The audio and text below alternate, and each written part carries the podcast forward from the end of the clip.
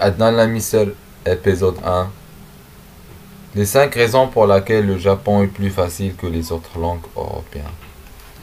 Bonjour et bienvenue dans ce premier épisode de mon podcast. Merci d'être avec moi. Aujourd'hui, on va parler sur les 5 raisons pour lesquelles le Japon est plus facile que les autres langues européennes. Je suis très content que vous écoutiez ce podcast. Et pour commencer, je vais vous présenter l'idée de ce podcast. Alors, mon concept, qu'est-ce que c'est?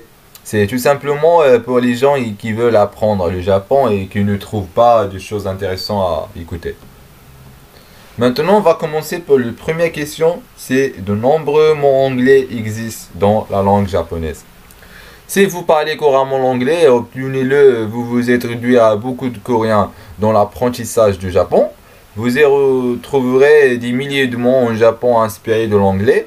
Ces mots étrangers ça s'appelle Gerigo. Aider beaucoup les anglophones à apprendre le Japon et les aider à comprendre beaucoup d'informations, même euh, si leur euh, stock de vocabulaire euh, japonais est faible ou s'ils n'ont aucune connaissance des caractères. Par exemple, le mot en français romantique, si on veut disait en Japon, on dit romantico. Ça sera très cool de prononcer au Japon. C'est une magnifique langue.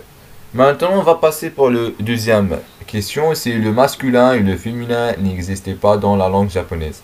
Contrairement à de nombreuses langues européennes, le romantisme, le Japon manque de masculin, de même neutre.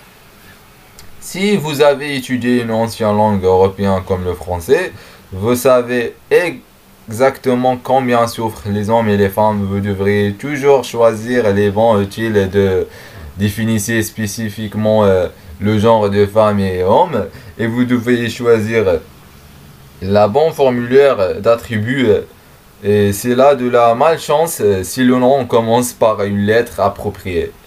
Parce que vous ne savez pas en mesure de profiter des utiles de définir. Le là pour voir si le mentionné les deux utiles seront tournés vers elle. Eh bien si vous décidez d'étudier le japonais, vous n'aurez pas à penser à ces choses-là. Parce qu'ils n'existaient pas. Maintenant, on va passer pour la troisième question. La flexibilité totale dans la structure des phrases. Nous avons pu comparer la structure de la phrase japonaise. Un jeu qui s'appelle le jeu. Vous pouvez l'installer comme vous le souhaitez et vous n'avez pas à vous soucier de la fin du son tout ce que vous savez à faire, c'est de respecter deux règles principales. La loi arrive toujours à la fin de la phrase. Dans chaque phrase, chaque mot doit garder ses enfants avec elle. La langue japonaise utilise ce qu'on appelle les paracles ou l'utile d'indication du sujet qui suit les mots que les gens en canard suivent leur mère si pourquoi tant que vous gardez les utiles en place avec leurs mots? Et vous gardez l'action à la fin de la phrase. Vous pouvez changer l'ordre de la phrase comme vous le souhaitez. Maintenant, on va passer pour la quatrième question. C'est il n'y a pas existé plusieurs temps. Comme, comme nous le savons tous, il y a trois mots principaux en arabe. Le passé, la lutte et la matière. En anglais, il y a aussi trois temps principaux, le passé et le futur. Et chacune est divisée en, quatre parties. Simple tense, continuous tense, perfect tense et perfect tense continuous. Mais le Japon est différent. Il n'y a que deux fois le passé et la lutte qui reflètent aussi le futur. Vous pouvez exprimer un large éventail de situations telles que la commande, la probabilité et la construction anonyme à travers des formules appropriées, la langue japonaise spécifique, mais vous avez seulement besoin de ces temps pour le faire. Maintenant, on va passer pour la cinquième question. Les caractères chinois rendent la tâche plus facile et pas difficile. Les caractères chinois vous facilitent la tâche sans les rendre difficiles pour de nombreux apprenants linguistiques de voir le système d'écriture en Japon et d'imaginer qu'ils ont besoin d'acquérir des compétences avancées en dessin. pour avoir à écrire des caractères japonais. Mais c'est un mété. Vrai, le Japon se compose de trois systèmes d'écriture. Le premier, c'est s'appelle hiragana. C'est utilisé pour les débutants et pour l'écriture de katakana, c'est pour les intermédiaires. Et pour, euh, pour l'écriture, tous les mots étrangers qui sont étrangers à la langue ou empruntés à d'autres langues, kanji des personnes chinoises qui sont des clips audio significatifs en eux-mêmes.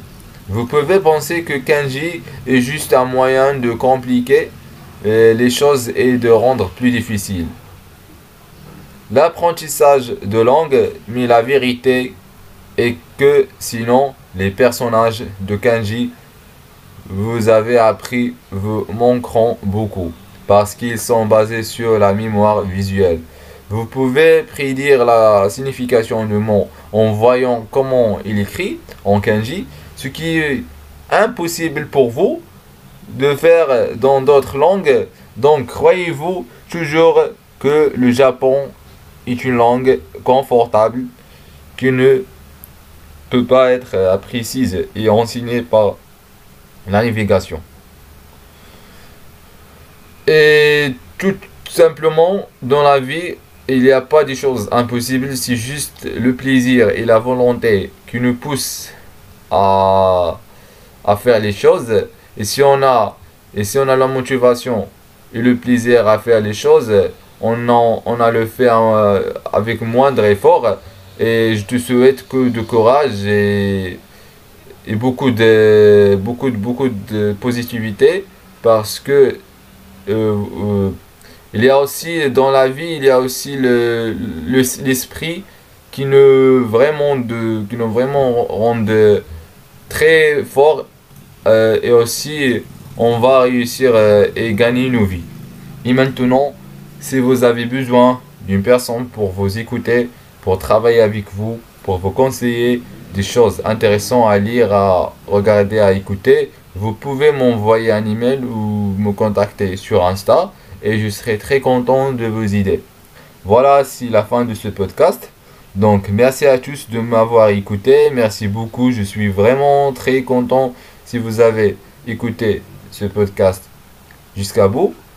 Euh, ben, maintenant, euh, nous parlerons euh, dans la prochaine podcast dans un sujet qui t'appelait et aussi que je trouve intéressant pour vous. J'espère que vous me retrouverez la prochaine fois avec une nouvelle podcast intéressant pour vous.